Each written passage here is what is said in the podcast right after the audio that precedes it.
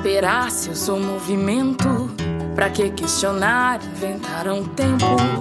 É hora agora, já foi. É hora agora, já foi. Vem Oi, pessoal! Estamos de volta com a quarta temporada do Mundaréu. E esse é o episódio 23. Se você já ouviu os dois episódios anteriores, já sabe que estamos falando de ciência a partir da antropologia, e principalmente como que o feminismo afeta a ciência e vice-versa. Se não ouviu ainda, quando acabar esse episódio, aproveita e coloca os outros dois lá para você ouvir. Eles estão super legais. Hoje nós vamos falar de um tema bastante delicado, que tem a ver com infâncias no hospital, com intervenções que são feitas em corpos de crianças e de como médicos, família e o Estado fazem para tomar algumas decisões relacionadas às crianças e adolescentes. Nesse episódio, a gente vai conhecer a Paula Sandrine Machado, a Amanda de Almeida Schiavon e Rafaela Vasconcelos Freitas. A Paula é doutora em antropologia e professora no Instituto de Psicologia da Universidade Federal do Rio Grande do Sul. A Amanda é doutoranda no programa de psicologia. E a Rafaela trabalha hoje em dia no Conselho Federal de Psicologia, mas na época ela estava trabalhando como pós-doutoranda lá com a Paula e a Amanda. Vai ser um episódio um pouco diferente, porque o que nós acompanhamos na nossa visita foi a tentativa de abrir um novo campo de pesquisa no Hospital Universitário da Universidade Federal do Rio Grande do Sul. Paula pesquisa as temáticas de intersexualidade e infância há muito tempo e está reabrindo agora suas questões de pesquisa para pensar processos decisórios sobre os corpos de crianças de uma forma mais geral, mas com foco no que acontece dentro dos hospitais e contextos de saúde. Então, nós vamos acompanhá-las na imaginação dessas novas pesquisas a serem começadas e no planejamento de uma primeira entrada em campo no hospital. Eu sou Daniela Mânica, antropóloga e pesquisadora da Unicamp. E eu sou a Soraya Fleischer, antropóloga e professora da UNB. E o Mundaréu já começou. Tempo.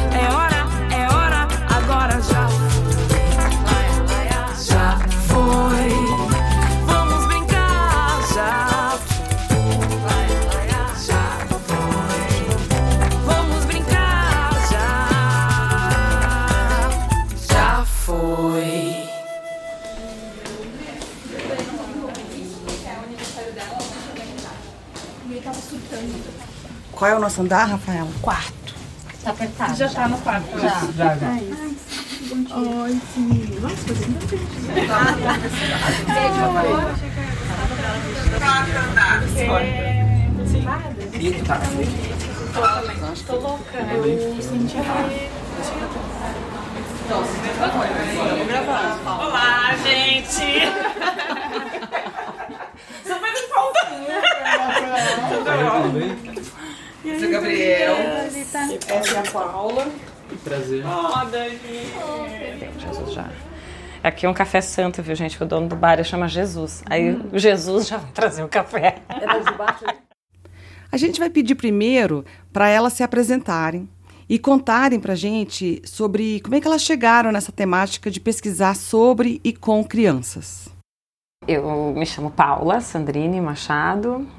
Eh, sou psicóloga de formação, mas tenho aí as minhas andanças de formação né, pela antropologia, na, na mestrado e doutorado.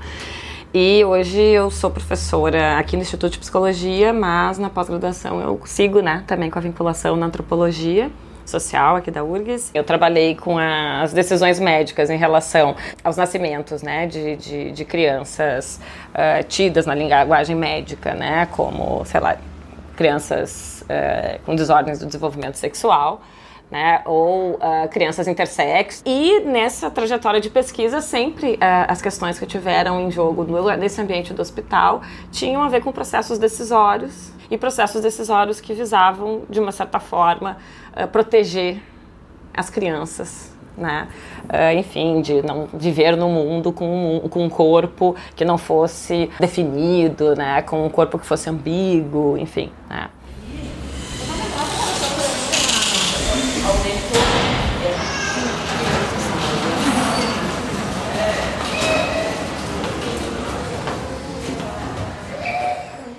Eu sou Rafaela Vasconcelos Freitas, sou psicóloga também. É, me formei em psicologia é, lá em Minas, na UFMG. Fiz meu mestrado e meu doutorado também em psicologia social. Então, no pós-doc, quando eu venho para cá, é, para o sul aqui, eu começo a elaborar aí junto com a Paula um pós-doc para pensar debate sobre o corpo gordo a partir dessas teorias, a partir dessa perspectiva, dessa caminhada nos estudos de gênero e sexualidade. E nesse percurso todo como uma pesquisadora gorda. Eu nunca tinha parado para pensar especificamente, né, sobre as infâncias, mas quando a Paula começa a falar dessa pesquisa no hospital, a gente começou a achar que poderia ser um campo interessante também. Né? Como é que essas crianças chegam ali, essa trajetória? É levada por esses pais, por esses responsáveis, são encaminhadas por outras instituições. Então, essa, essa chegada também nos interessa, esse percurso até o hospital também nos interessa.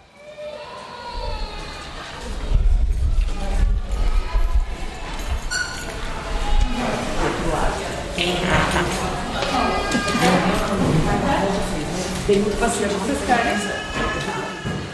Então, eu sou Amanda, estou doutoranda, né, orientanda da Paula, já desde o mestrado, né, fiz a graduação em Pelotas, na UFPEL, Universidade Federal de Pelotas, em Psicologia, e vim para cá em 2018 para fazer o mestrado, já com interesse em seguir as pesquisas na intersexualidade, né, e eu vim já, assim, como a minha experiência com a intersexualidade tinha sido dentro do hospital, no estágio, né, da, da graduação da psicologia, foi o meu primeiro contato, assim, e sempre foi uma coisa que a gente conversou muito, assim, que aí eu vim e a Paula já tinha tido um campo de pesquisa, né, super intenso dentro do hospital,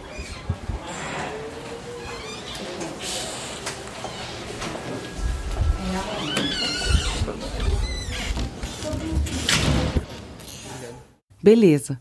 A gente conheceu as três personagens desse episódio: a Paula, a Rafaela e a Amanda. Mas você notou? Há um quarto personagem que as três mencionaram o tempo todo: o hospital. Então eu perguntei para elas por que fazer pesquisas sobre as crianças, sobre as infâncias, dentro desse espaço tão específico. A ideia dessa retorno ao hospital é pensar essa, essa decisão né, sobre o corpo, digamos assim, é retomar desde algumas outras perguntas, como por exemplo a questão da disputa política sobre o corpo das crianças. Né? Bom, o que, que, o que, que faz as decisões, né? quais são os, as fronteiras também né, entre as infâncias mesmo, né, nesses processos de decisão, que foi alguma coisa que a gente encontrou muito nessa pesquisa ali do, do com o direito, né, então, o hospital parece meio que a casa da intervenção ali também, né? É o lugar onde se mede, se afere, né? Se intervém. Então, essas crianças ali dentro, como é que isso é decidido? Sobre que intervenções fazer, se fazer ou não, o que, que leva elas ali, né? Tanto o percurso, mas o que, que se faz com elas ali? Quais outras especialidades? Então, a intervenção dentro do hospital para a intersexualidade começa desde muito cedo, já no hospital, né? Então eu acho que a entrada no hospital também tem um pouco essa tentativa de ver como que é construída, como que pode ser construída essa autonomia nesse cotidiano ali de produção, até que ponto a criança sabe por que, ela está ali, o que, que ela vai fazer, até que ponto é conversado, como é conversado, porque embora a gente tenha as legislações também, as resoluções de bioética, né, que dizem que é necessário fazer o assentimento com a criança. Eu, enquanto estive no hospital lá na minha graduação, não me lembro de ver isso acontecendo, como que isso acontece, de que forma que se faz esse assentimento, né? Como que isso acontece na prática ali. Então, acho que é um pouco por esses caminhos que a gente está tentando ir agora também. Bom dia, Ah, hoje eu vim com jaleca da graduação. 10 horas, tá? 10 horas, tá. Ou talvez situações, né, que é um pouco a gente estava conversando, que nos interessam em particular. Aí a gente vai ver se a gente vai conseguir ter essa entrada, né, dentro do hospital. Mas situações em que as decisões em jogo, elas colocam uh, um ideal normativo numa certa suspensão, assim. Então, por exemplo, a decisão por não entrar numa uh, dieta, uhum. uh, né, para uma criança que é uma criança uh, diagnosticada como uma criança obesa, ou os pais ou a própria criança dizer não, eu não quero passar por uma cirurgia em relação a, a, a uma corporalidade intersexo. Né? Então, assim, nos interessa né, de uma forma assim mais, né, mais forte assim, essas situações em que um determinado campo normativo sobre o corpo né, é colocado também em questão, né, e pensar, bom, como que esse controle então sobre o corpo, essa, essa, esse campo aí normativo, né, ele de uma certa forma se conecta com essa restituição de um poder parental. Mas eu imagino também que o normativo possa ser usado a favor da criança, uhum. né, para poder desafiar um status quo, um cânone, até da ciência, até da medicina, e o direito ser acionado para defender uma autonomia, para defender uma proteção, um cuidado, como disse a Amanda, né? Exatamente. A produção desse grupo foi justamente isso, né? Pensar parâmetros que possam garantir os direitos da população intersexo é isso, né? A gente vê isso fortemente dentro do campo das transexualidades, por exemplo. Então, nunca é uma coisa de um lado só, né? Isso. Sempre é uma faca de dois gumes. Assim. É, eu estava pensando, por exemplo, nesse campo das decisões, algo que provavelmente não está no horizonte das pesquisas de vocês, mas que a gente viveu muito agora com as vacinas, né? Então, por exemplo, se um, um pai ou uma mãe decide que não quer vacinar o próprio filho, né? esse tipo de decisão. Como é que funciona num caso como esse, assim? É, então, esse caso, Dani, é bem interessante, assim, por uma das de uma discussão sobre patrimônio no direito. Da capacidade civil para lidar com o patrimônio, para, por exemplo, comprar alguma coisa, né, ou adquirir. Então, é sobre o patrimônio. Né? Então a gente pensa, bom, e quando o patrimônio é o corpo, né? Então por isso que a gente está um pouco, principalmente né, na tese assim, da, da, da Amanda, a gente está pensando, e aí também acho que tem super a ver com a discussão também das crianças né, gordas, e agora acho que o que você está falando também, né? Uh, quando o patrimônio é o corpo, de quem é o corpo né, da criança? É do Estado? É dos pais? Né? Bom, se a gente vai pegar nas discussões lá em bioética, primeiramente é dos pais.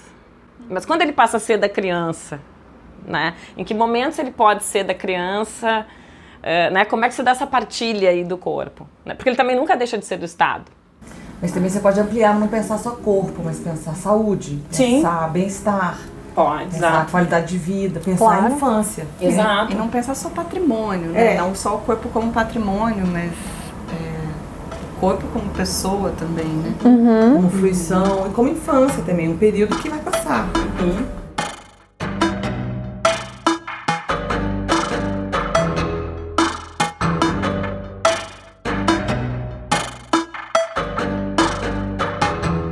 Eu queria perguntar, pedir um pouco para vocês contarem histórias para gente. É, já que vocês são um projeto que está vocês estão amadurecendo a ideia, vocês estão nesses primeiros passos, né? Uma história que tenha particularmente chamado a atenção para o tema e falar, nossa, isso é incrível, eu tenho que estudar isso. Não sei, histórias assim desse momento em que vocês estão desenhando o projeto. Uhum. Eu acho que a gente hoje, o grupo também tem tido um interesse de ouvir as crianças, né? Já que a gente está pensando aí também em processo de decisão. Então, entender também um pouco o que, que as crianças estão falando daquele lugar ali, que é o hospital, entendeu? De que, que estão. E aí me ocorre uma história que eu acho maravilhosa, assim, do, do, do meu do doutorado, que eu sempre conto, porque eu acho que tem muito a ver com esse projeto, que é uma situação que eu tô dentro do, do consultório e a, a cirurgiã, a residente na época né, da cirurgia, ela tá falando com um menino, né, uma criança, uh, explicando a cirurgia uh, para o menino, né. E aí ela desenha, né, no quadro, assim, que tinha um quadrinho, ela desenha o, o órgão genital do menino, né, diz assim, ah, esse aqui é o teu pinto. Aí ela desenha lá como é que é o, o pinto da criança e que a, a, criança tinha uma hipospádia, né? Que é quando o, o, o, final da uretra, né? Não é na ponta do pênis, é um pouquinho para baixo. Então desenha lá. Tá. E ao lado ela diz, ah, e assim é como teu pinto vai ficar. E, né? E desenha, tarará. Qual tu acha mais bonito? E a criança fala o quê? Que o dela é mais bonito. E nessa situação se coloca essa questão, assim, né? O que que. Bom, aí ela nesse momento ela desconversa e simplesmente ignora essa frase que a criança disse. E eu fiquei assim, eu e a criança tônitas, né? Olhando assim, o que ela vai fazer com essa informação? Porque essa é uma informação fundamental, digamos assim, do ponto de vista.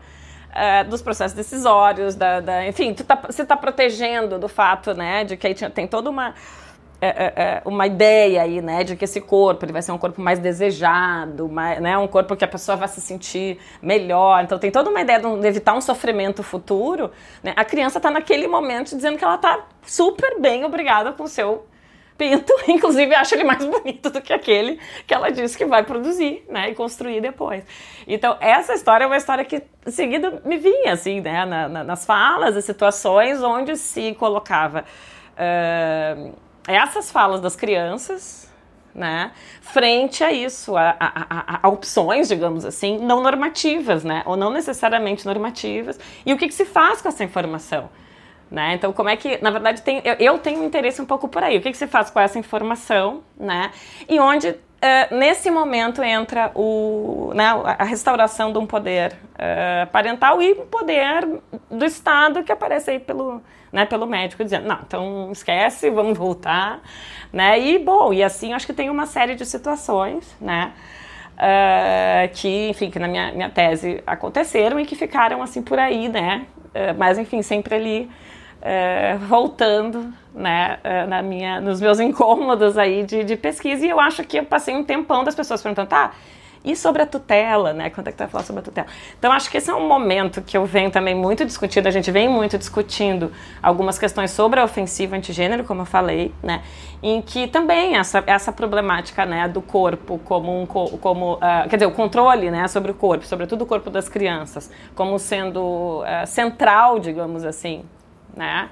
Uh, na pauta neoconservadora e na pauta neoliberal, então isso vem um pouco se combinando aí nessa, né, pensar um outro uma outra linha, uma outra pergunta para um mesmo campo, que, como disse a Amanda, eu acho que é um campo que, uh, sobre intersexualidade né, e hospital, ele, uh, enfim, a gente foi fazendo muitas coisas, um pouco perguntas parecidas, né, nesse campo, assim.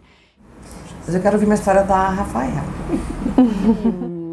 e ouvindo muito né, as meninas aqui, como pós-doc também, participando de bancas, né, co-orientando, é, eu fui percebendo como é que na literatura sobre o corpo gordo a infância aparecia, como eu falei antes, nas narrativas das pessoas, né? Na minha própria história, por exemplo, eu lembro da, da pediatra fazer essa é a linha do desenvolvimento normal do peso das pessoas, essa é a sua linha. E a minha linha em cima, assim, sabe? Tipo, eu lembro que, o meu peso começou a variar quando eu tinha, tipo, oito anos. E eu lembro dela fazer isso todas as vezes que eu ia, ela fazia. E olha pra você ver, tipo, eu tenho pouquíssima lembrança de infância, mas disso eu lembro. Porque eu lembro como uma primeira marcação da diferença mesmo, né? De como que a linha das pessoas certas estavam aqui. Eu não estava na linha das pessoas certas, eu estava na outra, assim. E quando eu comecei a ler sobre, é, sobre crianças gordas, sobre gordofobia na infância, eu comecei a ver que isso estava presente nas raças. Essa mesma linha que eu tinha na lembrança também estava na lembrança de outros. A possibilidade de pensar a infância nesse contexto era também ouvir agora as crianças sobre isso. Era uma possibilidade de ouvir não a, o relato sobre a infância, uma memória sobre a infância, mas como é que aquelas crianças, nesses contextos de intervenção sobre o corpo, diziam do próprio corpo. Como é que elas diziam sobre estar ali? Como é que elas diziam sobre essa relação? Como é que elas entendiam o que, que levou elas ali? E vocês perguntaram né, sobre esse fluxo no hospital, e uma outra coisa que a gente também tem discutido no campo é um outro ponto que eu vou colocar também. Por exemplo, o fato de eu ser uma pesquisadora gorda vai interferir num campo para conversar com crianças que estão ali para emagrecer, num campo que está ali em contextos em que o sucesso da intervenção é o emagrecimento e o meu corpo é entendido como o fracasso dessa intervenção, isso pode interferir no meu acesso às crianças. A gente sabe que a gordofobia ela tem como esse efeito quase uma ideia de contágio, né? De que uma pessoa gorda é uma pessoa que pode contagiar de forma errada as práticas, os discursos, as percepções sobre o que é o corpo certo. Então, será que o fato de eu ser uma pesquisadora gorda vai interferir em alguma medida? Né? Quais são as questões éticas nesse sentido também né, para a pesquisa? Né? Já que a gente está pensando em caminhos de possibilidades aí também, é uma coisa que a gente também tem levantado. Eu achei muito interessante, Rafaela, porque, claro, né, como disse a Amanda, a gente quer trazer o corpo para o primeiro plano. Inclusive o corpo da pesquisadora. Então, a imaginação que elas estão tendo dos limites, dos desafios, talvez até das, é, dos entraves que vocês talvez enfrentem. Sim. Uhum. Fiquei pensando assim em algumas coisas, né? Talvez em momentos diferentes, assim. Acho que a primeira que me fez querer pesquisar todas as questões que envolvem intersexualidade foi durante o meu estágio, né, na graduação eu estava no sétimo semestre da graduação e fui fazer o estágio de, de psicologia e saúde, algo nesse sentido. Assim. E aí, e aí entrei no hospital, eu era da pediatria, né? E sempre ia, assim, em cada, em cada leito, sempre. Eram quartos, era do SUS, 100% SUS, hospital universitário. Uh, quartos grandes, sempre tinha umas cinco pessoas em cada quarto, né? Cinco crianças com suas famílias, maior parte das vezes a mãe, e fazendo esse acompanhamento, assim. Até que um dia eu subo lá pra cima e tá um alvoroço, assim, ali, né? Dentro da pediatria, que era um, é bem pequeno lá em Pelotas. E aí tava um alvoroço e a enfermeira só vem e me puxa assim e diz: Tu vai chegar naquele leito tal, tu não fala o nome da criança e não se refere ao sexo da criança. Sempre fala o bebê, não fala nada. E eu, como assim, né? Não, porque tem uma ambiguidade genital. Eu perguntava, ninguém me dizia o que, que era tal da ambiguidade genital, eu não estava entendendo nada. E eu ali já fiquei, entrei no tal do alvoroço da equipe também, né? Era um casal super jovem, assim, a mãe tinha 16, o pai tinha 21. E eles estavam, o bebê tinha um mês Uh, e eles estavam assim muito furiosos com a equipe, eles só brigavam com a equipe, a relação deles com a equipe era horrorosa. E eu até falo que acho que o fato de eu não saber o que, que era ambiguidade genital naquele momento só me ajudou, porque ajudou nessa vinculação com, com eles, porque eu não cheguei dizendo o que, que a criança tinha, né? Eu cheguei querendo saber deles, assim, o que, que era que estava acontecendo ali, assim, justamente por não saber. E aí teve um, um dos dias que eu entrei e uma das das enfermeiras estava furiosa brigando com o pai, porque o pai foi trocar fralda e disse: Bah, meu filho, mas esse teu bucetão tá crescendo, hein? E ela ficou furiosa com o pai, porque era né, uma criança que era classificada como que ela seria transformada em um menino e ele estava falando da buceta do menino, como assim? E ela xingou, falou que ele não era um bom pai, falou várias coisas assim pro, pro pai, sendo que não estava considerando que o pai ficou na hospitalização o tempo todo, que para ele aquilo estava muito de boa, o filho dele ter uma buceta, por exemplo, que ele estava ali trocando a fralda, estava do lado durante todo esse período, nada disso era considerado como um bom pai ou não, né? Então o que que a gente considera aí um bom pai nessa questão? que para mim a mãe estava muito quieta, porque ela não estava também tendo a dimensão de tudo que estava acontecendo. Assim, ela só queria ir embora para casa dela. Ela não queria mais estar ali, não aguentava mais estar naquele espaço. Não entendia direito o que, que era essa ambiguidade genital que eles tanto falavam, assim, e que implicações podia ter. E a equipe considerou que essa, esse não saber da família era positivo porque dava a oportunidade deles poderem conversar mais e entender mais o que fazer e não ter a família ali cobrando, né? Então, de que forma também acontece essas isso também traz né, implicações para a gente pensar como que acontece essas questões de negociações, assim, quem que negocia, afinal, quem tem possibilidade de negociar. E acho que depois de estar. Tá, também, né? é. Assim, quando que a família entra nessa aliança, né? Com certeza. Médica, então, que é um pouco E de que essa... forma? E as brechas, né? Eles estavam aproveitando a brecha ali da família para ganhar tempo, pelo Exatamente, exatamente. Então não é só o usuário que usa brecha. Exato. Agora interessante, né? Porque Interessante que as três histórias que elas contaram são todas localizadas dentro de alguma estrutura hospitalar. Uhum. Consultório, no seu caso, para Rafaela consultório. também consultório, aqui beira de leito e ambulatório. Interessante essa volta ao hospital. Né? É, eu acho que é quase uma volta ao hospital como um objeto uh, de uma psicologia ou de uma antropologia política, entendeu? que a gente está propondo, assim, sabe? Porque é voltar um pouco, né, nessa coisa de pensar quem pode decidir? Né?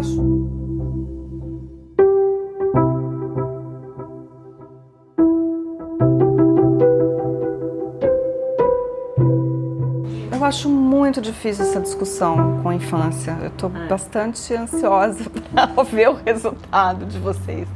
Porque eu gosto muito da tua pesquisa quando você cruza esses dilemas né, de, das crianças intersexo, é, que, em geral, pelo que eu pelo que eu me lembro e pelo que eu entendi, é, o ideal seria se esperar, né? Uhum. Não intervir de cara, porque a genitália é só uma parte da definição do que a gente entende como sexo. Tem todo um processo que acontece durante a adolescência, muita coisa pode mudar. E até quando eu virar adulto, pode ser que eu mude de ideia com relação ao, ao meu corpo, ao meu sexo. E, e, e a plasticidade que as intervenções permitem, que são uma bandeira da população trans, né? É, não necessariamente atendem é, a, a, essas demandas que vêm das crianças intersexo. Acho que nesse ponto uhum. tem um, um, um, contraste né, entre o que se espera que se faça com as crianças intersexo e aquilo que uhum popula a população trans adulta deseja poder fazer para si. Né? Se vocês pudessem falar um pouquinho disso, eu acho muito esse momento da infância um momento de muito, muito delicado da gente pensar autonomia, decisão, todas essas questões que vocês estão propondo, essa discussão é super importante.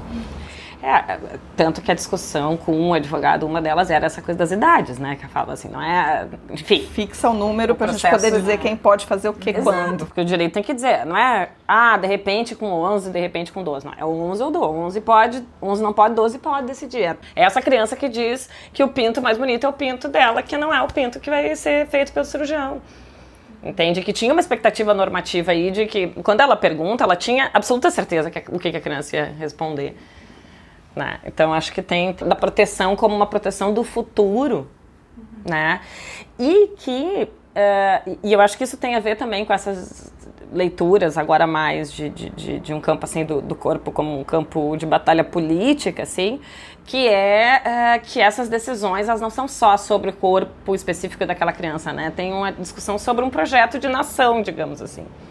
Né? Então, assim, bom, quando eu decido né, que eu não vou uh, inscrever uma criança gorda num projeto de dietoterapia uh, né, compulsória, digamos assim, ou uma cirurgia necessariamente, né, uma cirurgia compulsória numa criança intersexo, eu vou admitir que aquele corpo pode ter outras configurações, né, eu estou falando, na verdade, de um projeto de nação, de relação de gênero, de corporalidades possíveis, né? E que cidadania, exatamente. Então aí, né, como a gente estava falando nisso, eu saio daquela noção de um patrimônio uhum. para pensar num projeto, né, de produção de cidadania, assim, né?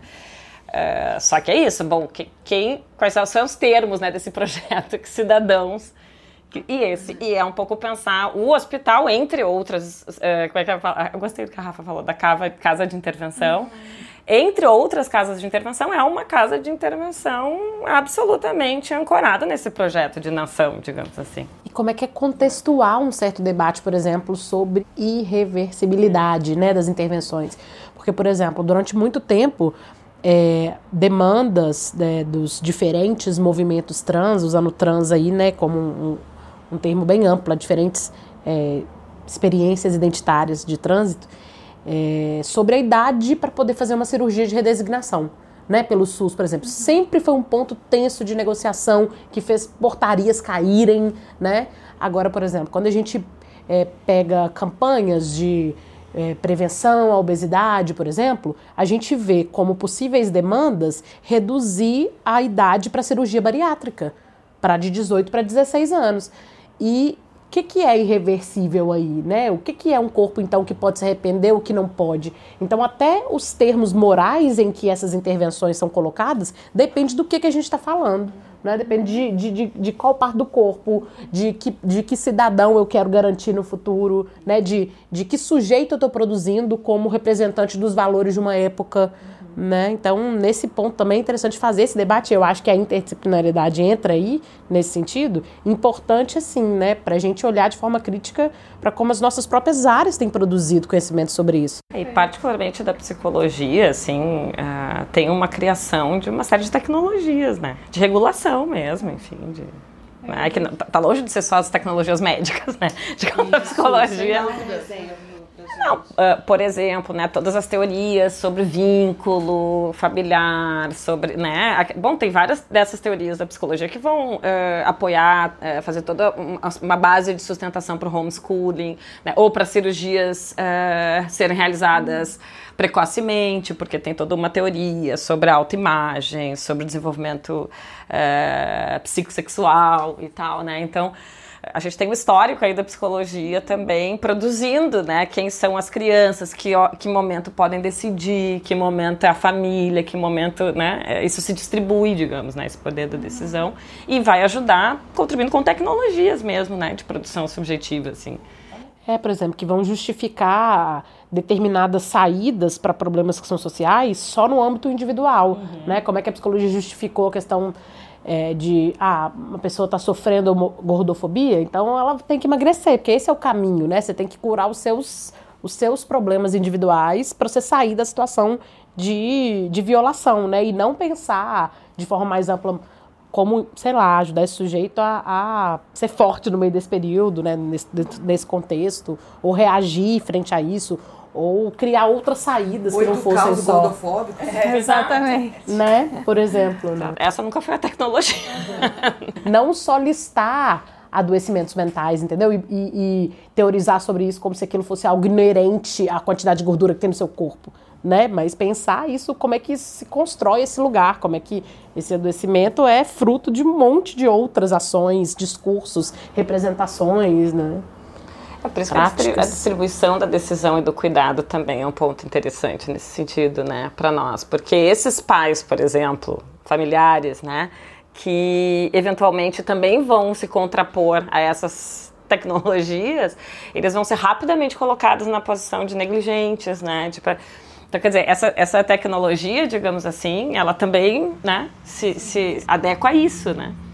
De localizar também os pais. Então, quer dizer, a ideia do poder parental não é só de dar irrestritamente o poder para os pais, né? É um, é um certo poder de fazer determinadas coisas. Né? Cria um pânico nas famílias de ser vistas como negligente, de perder uhum. o filho, de, sabe, esse pânico de poder o médico entrar com um processo porque não está fazendo o procedimento que ia salvar a vida da criança, então tem toda essa é, relação. E, e, pensando até no, na história que a Amanda contou, né? O pai lá lidando com um pouco mais de leveza, de humor, se dirigindo ao filho de forma ambígua, inclusive, né? E talvez parecesse para mim, né, que não sou da, das áreas prescritivas, mas das áreas descritivas, né? Uhum. Me pareceria um pai que está ali tentando dialogar com a situação, uhum. né? Isso é um bom sinal. Uhum. Não está negando, não está obliterando não está eufemizando uhum. e aí nem tá, lamentando e nem lamentando, não está em luto por uma uhum. perda de alguma coisa ideal e a equipe é, acusando ele de negligente, uhum. uhum. ausente que for. Né? Exato. Eu ia dizer que essa relação, né, que tu fizeste na pergunta com as questões aí trans, intersexo, me levou para uma outra cena que é numa mesa, né, com um médico cirurgião que defende os procedimentos cirúrgicos nas, nas crianças intersexo. E depois de que eu fiz a minha fala, ele pede a palavra e me diz: é, porque se tu tá defendendo a autonomia, que a criança tem autonomia, a autonomia da criança intersexo, então tu, tá, tu não pode reclamar quando acontecer a redução da menoridade penal. Se tu tá defendendo a autonomia, da criança e dizendo se tu está dizendo que não pode acontecer os procedimentos cirúrgicos na, nas crianças, então tu também deve ser contra os procedimentos de hum, bloqueadores hormonais em adolescentes trans. Então são questões meio que nesse sentido que também vão surgindo quando a gente faz essa relação. É, a gente tem que falar disso, mas a gente também tem que tomar um cuidado sobre como falar da, né, de uma possibilidade de proibição desse procedimento nessa infância intersexo, para que esse procedimento não seja proibido lá para as pessoas trans que estão tomando, né, que está sendo uma garantia de direito à saúde para as pessoas trans. Então, como também lidar com essas questões? Acho que essa discussão do direito junto nos levou muito para esse lugar também, de pensar esse cuidado de como abordar determinadas questões sem acabar causando problemas na garantia de direitos de outras populações, assim, que pode ser muito utilizado esse argumento, como o próprio médico estava usando, para defender outras pautas, que não era do que a gente estava falando. A brecha para um é a, a, rua sem saída para o outro. Uhum, uhum. Então, a gente está aqui, vamos sair aqui do Instituto de Psicologia, Serviço Social, Saúde e Comunicação Humana, que é o instituto, antigo Instituto de Psicologia, e vamos rumar então ao Hospital de Clínicas. Então, bora lá. No dia seguinte à nossa conversa com a Paula, Amanda e Rafaela, a gente acompanhou as três em uma primeira incursão ao campo no Hospital Universitário. O Hospital de Clínicas, o HC, como eles chamam lá em Porto Alegre, fica literalmente ao lado do Instituto de Psicologia. Foram umas duas quadras, mais ou menos, caminhando até lá. Estou vendo aqui cinco andares. O que mais que tem em volta? Assim? Tem essa característica aqui de muitos prédios aqui no sul, que são esses tijolinhos marrons, pequenininhos. Tijolinho à vista. É, tij é, tijolinho à vista, que a gente sempre comenta, que fica bem bonitinho. bem ensolarado, bom para lagartear no sol, como uhum. o povo aqui no sul fala.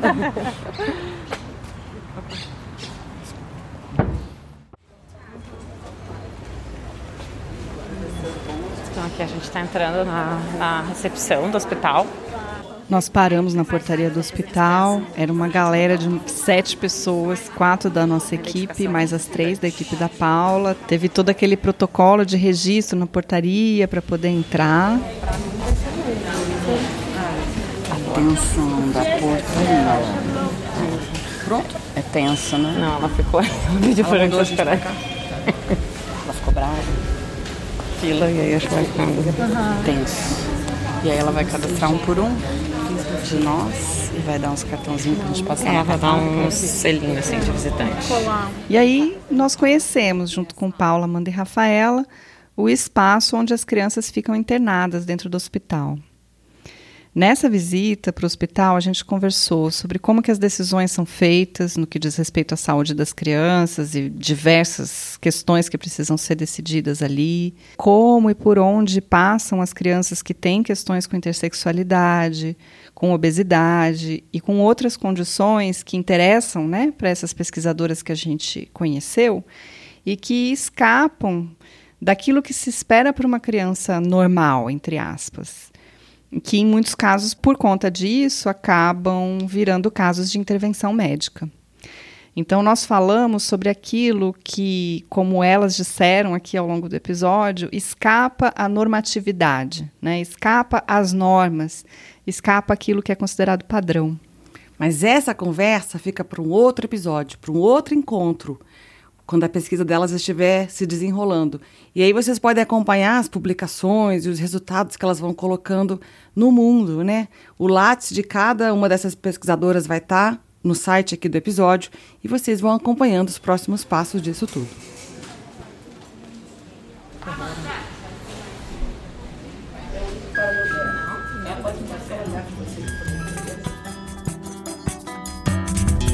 Pra que esperar se eu sou movimento? Pra que questionar, inventar um tempo? É hora agora,